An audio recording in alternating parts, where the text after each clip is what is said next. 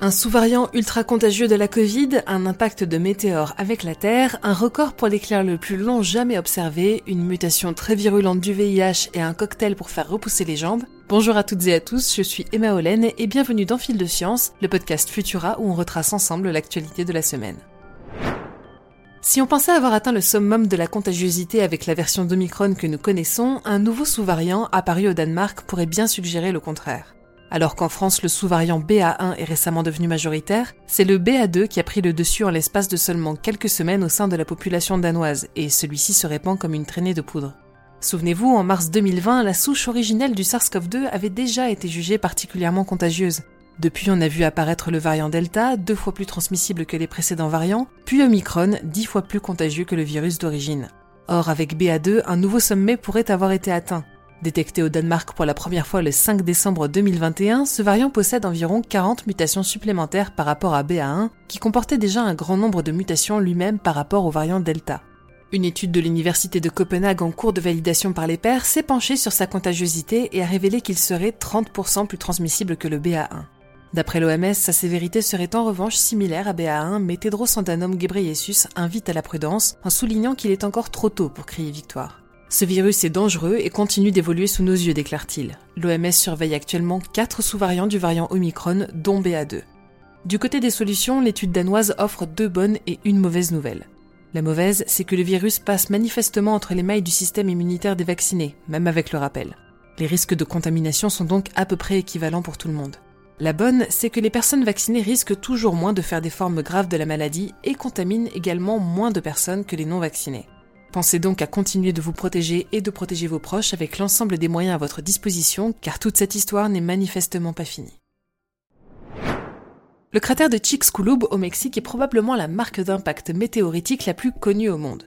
Après tout, il est le témoin de l'événement cataclysmique qui aurait mis fin à l'existence des dinosaures. Mais il est loin d'être le seul site d'impact gravé à la surface de notre planète.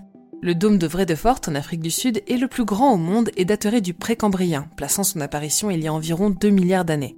Sa structure, récemment étudiée par une équipe de l'Université du Cap, a révélé que l'impact aurait été si intense que la croûte terrestre aurait rebondi à plusieurs reprises sur de très longues périodes. Longue comment? Eh bien, ils estiment que des tremblements de terre se seraient succédés pendant au moins des dizaines de milliers d'années, le temps que la croûte terrestre se rééquilibre. Espérons donc que le prochain impact ne sera pas pour tout de suite. Combien mesure l'éclair le plus long jamais enregistré selon vous? 400 mètres? 1 km Ou 100 le record est détenu par l'éclair qui s'est étendu au-dessus du Mississippi, de la Louisiane et du Texas le 29 avril 2020. 768 km de plasma mesurés par les instruments de l'Organisation météorologique mondiale rattachée à l'ONU. Quant au plus long jamais enregistré dans le temps, il aurait eu lieu le 18 juin 2020 entre l'Uruguay et l'Argentine et aurait duré pas moins de 17 secondes. Ces données peuvent sembler impressionnantes, mais elles ne sont probablement que les premières d'une longue série de records. En effet, il y a encore quelques années, les éclairs étaient mesurés par des antennes relais et des récepteurs GPS posés au sol. Mais grâce à l'implémentation de nouvelles technologies embarquées à bord de satellites, nous devrions continuer de voir s'ouvrir à nous un nouveau monde des extrêmes.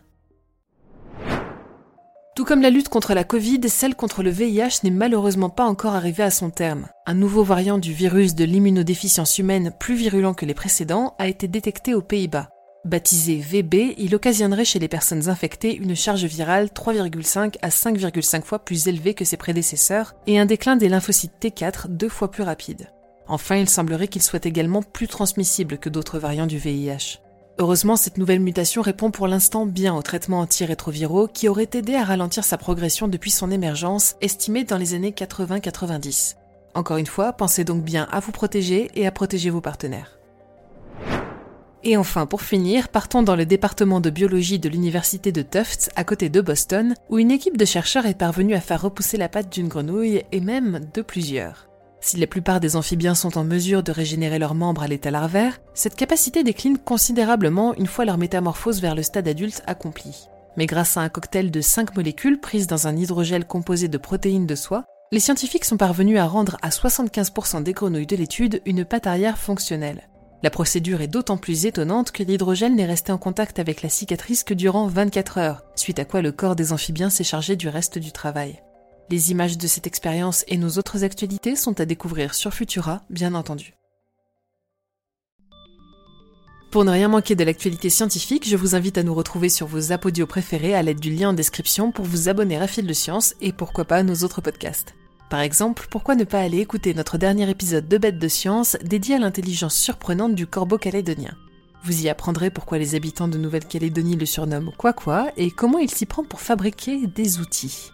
Pour le reste, on se retrouve dès lundi avec un nouvel épisode de TechPod et d'ici là, bon week-end à toutes et tous.